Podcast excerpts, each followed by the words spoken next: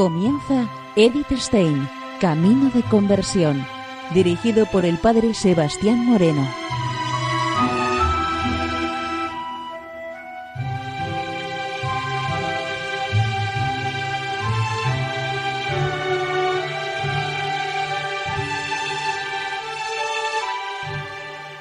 Muy buenos días, nos de Dios.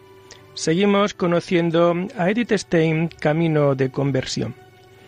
En esta emisión de hoy vamos a ver en este programa unas notas necrológicas. No es algo normal, no es algo habitual dentro de, la vida de, de los santos, pero que merecen la pena a la hora de conocer también la visión que tiene Edith Stein acerca de estos dos personajes que vamos a ir viendo.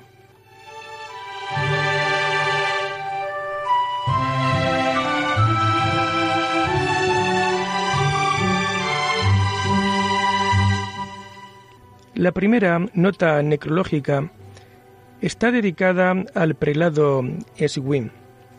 Nos dice Edith Stein lo siguiente. El difunto tenía confianza grande en la fuerza de la vida de un santo, escrita con viveza en orden al fortalecimiento del alma. Pero también, aunque no fuera ninguna vida de santos, aunque únicamente se trataba de una obra que iluminaría en lo más profundo las honduras y abismos misteriosos del alma humana. Era para él conocedor y amigo del hombre, de un inestimable valor. El último libro que tuvimos entre las manos durante las escasas horas en las que yo le leía para su entretenimiento y el mío fue la Beef Biography de Grisard se regocijaba siempre que salía un nuevo rasgo peculiar para el cuadro que tenía formado del doctor Martín. Estimaba este libro especialmente como una obra maestra porque presentaba, por una serie de hechos concretos y al parecer insignificantes, el colorido de una vida interesante. El cardenal Newman afirmaba con alguna frecuencia es relativamente fácil desarrollar en sí un aspecto de la vida cristiana, el rigor o la mansedumbre, la gravedad o la serenidad. Pero la verdadera perfección cristiana se muestra en primer lugar en la unión o armonía de virtudes opuestas. El prelado Eswin cumplió completamente esta exigencia. Se me ha dicho que en su oficio era justo y severo quien le conozca de cerca se sorprenderá al principio de este juicio, pero si reflexiona un momento lo comprenderá. El cumplimiento rígido de los deberes fue, desde su juventud, la norma de su propia vida. Su ideal de sacerdocio era el más elevado, y puso toda su fuerza para hacerlo verdad. Sin duda que en su cargo de vicario general fue también guiado por esta idea, seguramente que nunca se separó un ápice de sus principios, y quien pensaba de otro modo, a ese le parecía su proceder inflexiblemente severo. Ciertamente que toda medida con la que él pudo molestar a alguno, toda palabra de reprensión o de rechazo, causó en lo secreto amarga pena a su blando corazón. Él era dichoso cuando tenía que seguir sin reparos a dónde le llevaba su bondadoso corazón. Lo ha experimentado todo el que acudió a él con algún asunto. Como sabía escuchar, parecía que vivía todo lo que le contaba. Se trataba de dar con una decisión acertada en situaciones difíciles. Inmediatamente se hacía una imagen viva de los hombres y de las circunstancias que nunca había visto, y ponía con su consejo el dedo en la llaga. Si se le presentaba una posibilidad de ayudar con su acción, lo hacía con toda naturalidad. No se precisaba pedirle ni darle las gracias. Si osaba uno decir cualquier cosa de estas, decía, no hago más que mi deber. Y a mi parecer, creo que a veces ni esto. Este afán de ser servicial lo tuvo para con todos sin excepción hasta para con personas que le eran desconocidas, cuando llegaba a su conocimiento su necesidad o su apuro. Su dirección de las almas era tranquila, segura y discreta, apoyada en un sabio conocimiento de los hombres y en la experiencia de muchos años en la guía pastoral, pero al mismo tiempo lleno de santo respeto ante la obra de Dios en el alma, y por eso mismo tan ponderado como atrevido. Donde quiera quedaba con un corazón que siguiese los caminos de la gracia, lo apoyaba sin intervenir y le mostraba una confianza sin límites. Aun empresas que podían parecer atrevidas y discutibles, mirada desde fuera, las apoyaba en tales casos y hasta animaba a ellas. Su confianza era inconmovible en los caminos de la providencia divina y en la fuerza de la oración.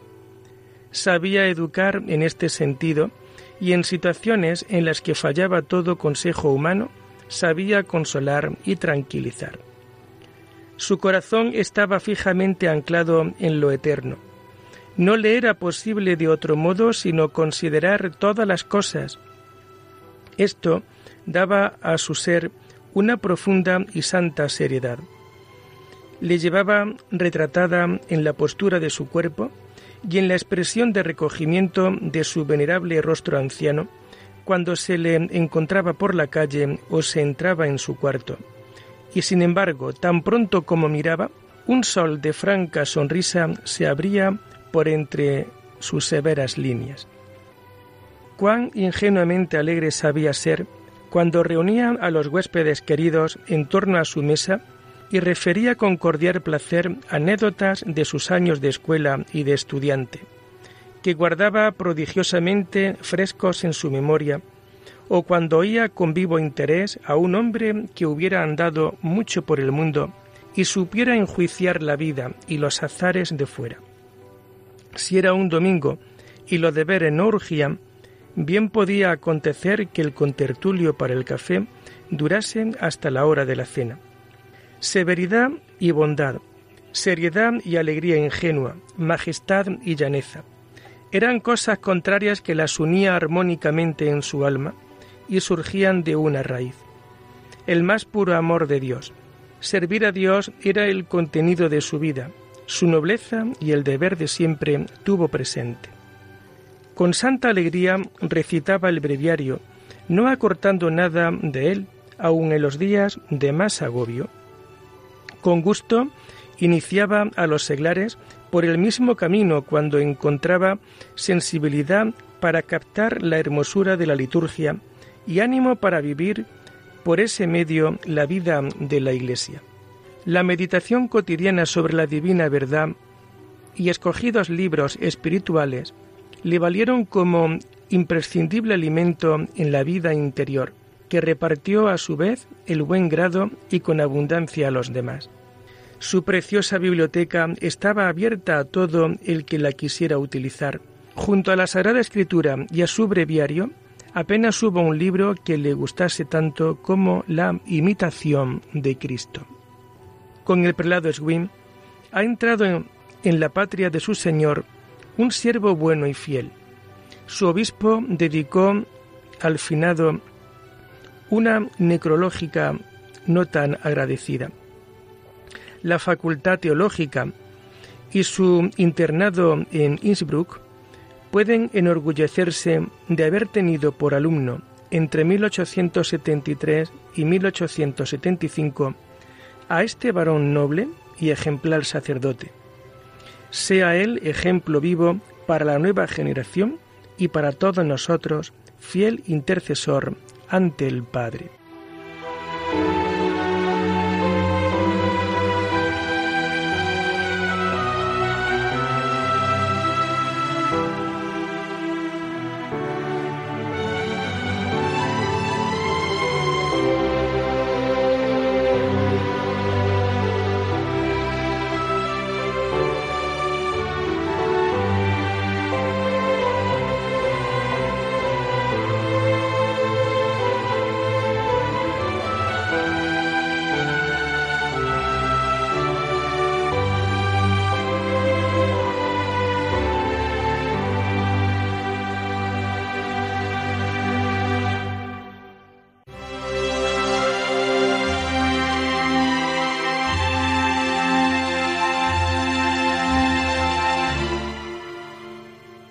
Nota necrológica de la hermana Inés.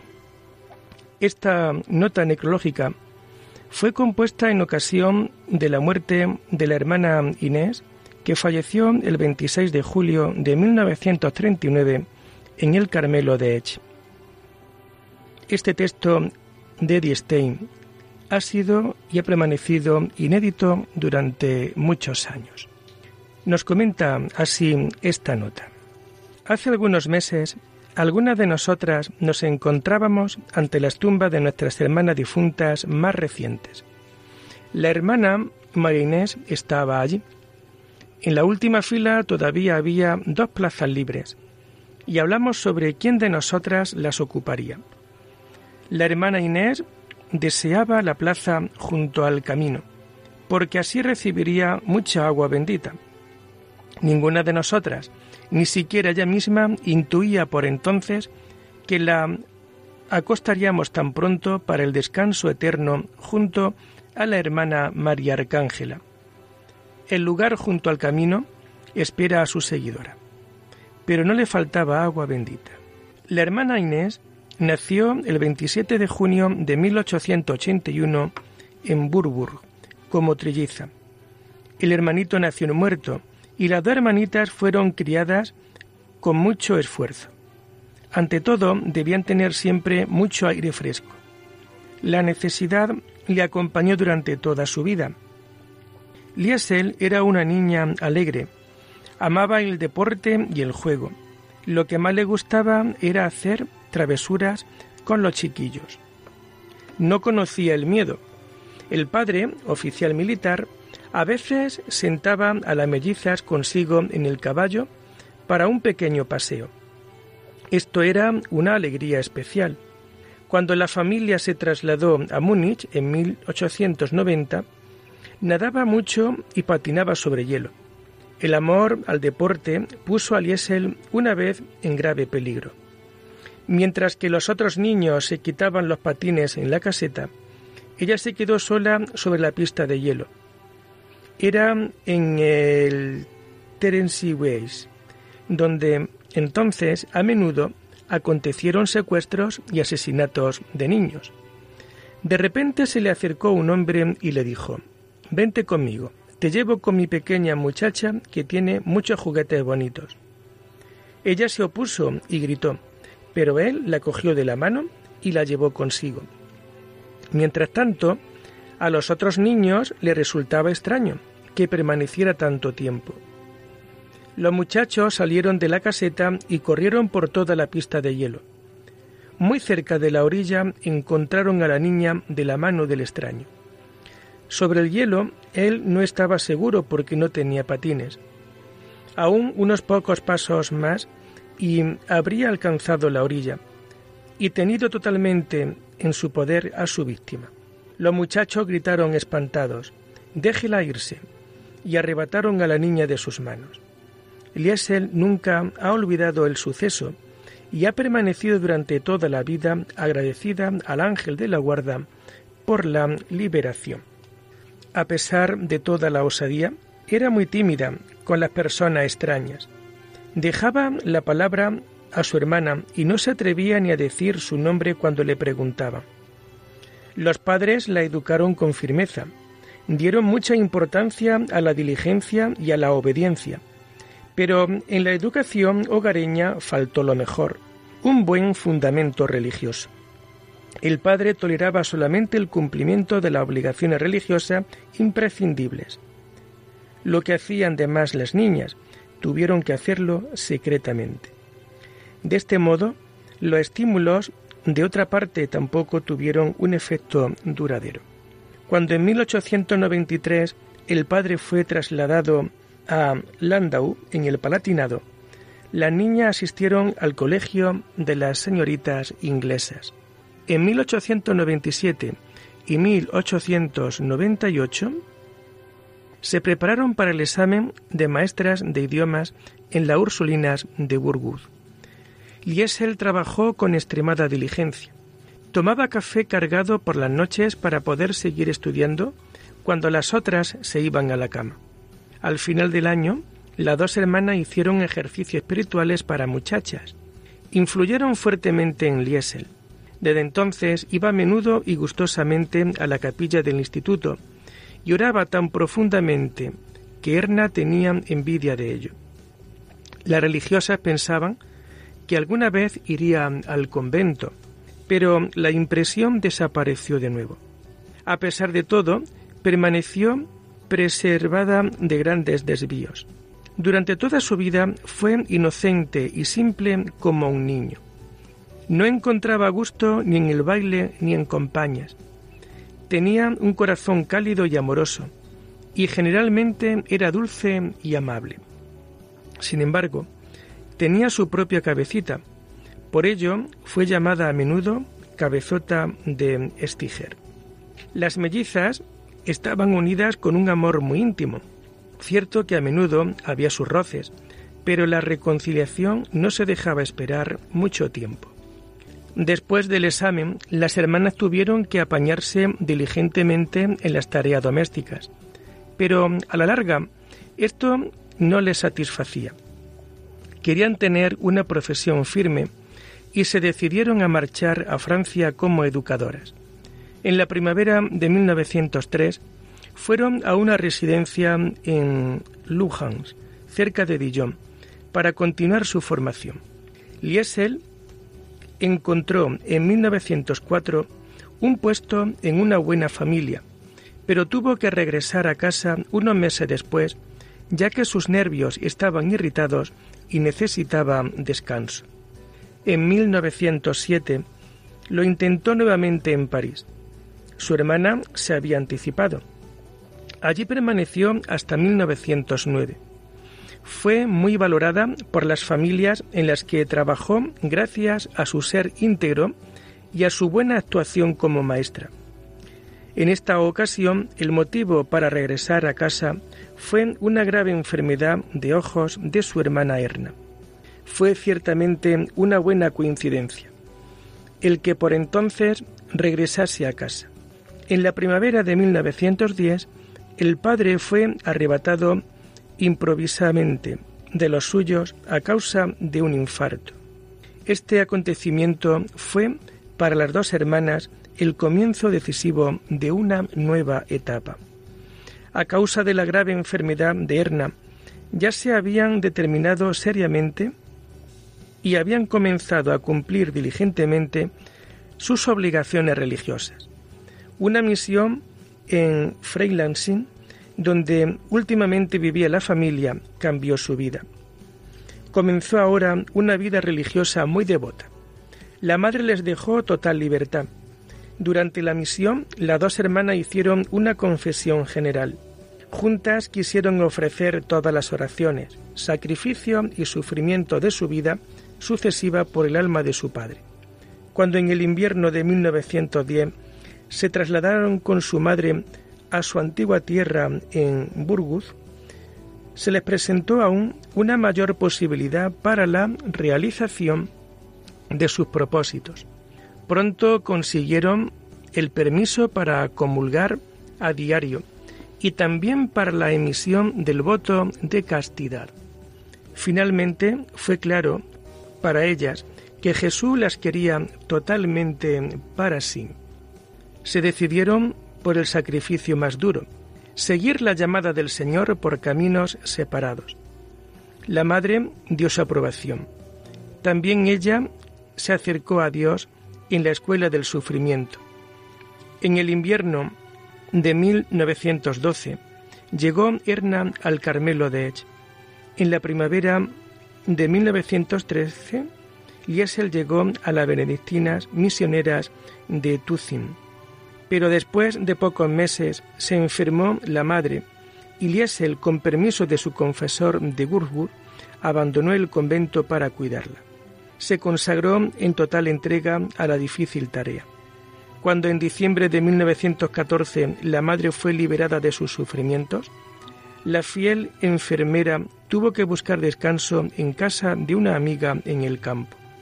Después permaneció algún tiempo entre los parientes ella estaba decidida a entrar de nuevo en el convento, pero donde todavía no lo tenía claro. Desde que asistió a la profesión y fiesta del velo de su hermana melliza en Edge en otoño de 1913, ya no pensaba en Tucim, sino que se sintió atraída irresistiblemente al Carmelo. Pero ella no debía deshacer el sacrificio de la separación y por lo tanto no pedir la admisión en Edge. Solo cuando el mismo provincial de los Carmelitas Descalzos de Baviera la remitió allí, dejó de dudar el 1 de octubre de 1915, un viernes dedicado al Sagrado Corazón de Jesús, se le abrieron las puertas del Carmelo. Se autorizó su admisión, pero no sin reservas, porque se temía que ella, al igual que su hermana, no podría hacer frente a la estricta observancia a causa de su débil salud. Por eso, la reverenda Madre Priora la saludó en el torno con el aviso de que ella no se podría quedar si no aguantaba su salud. Liesel no se dejó asustar por eso, pero los temores no eran infundados.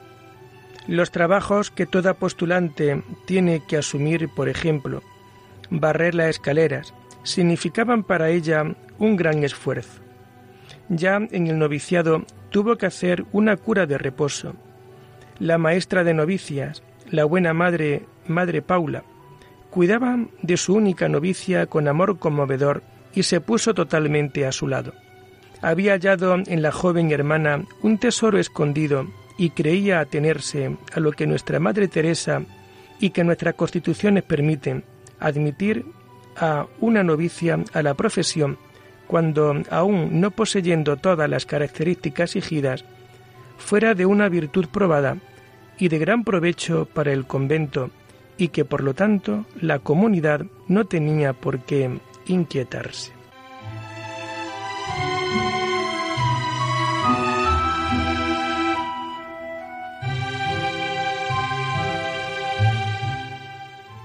Y lo dejamos aquí por hoy, invitándoles a seguir profundizando en la vida y en el mensaje de Edith Stein.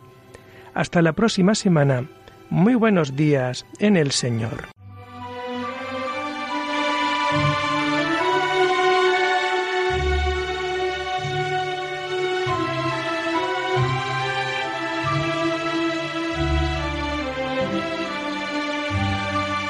Han escuchado Edith Stein, Camino de Conversión, con el Padre Sebastián Moreno.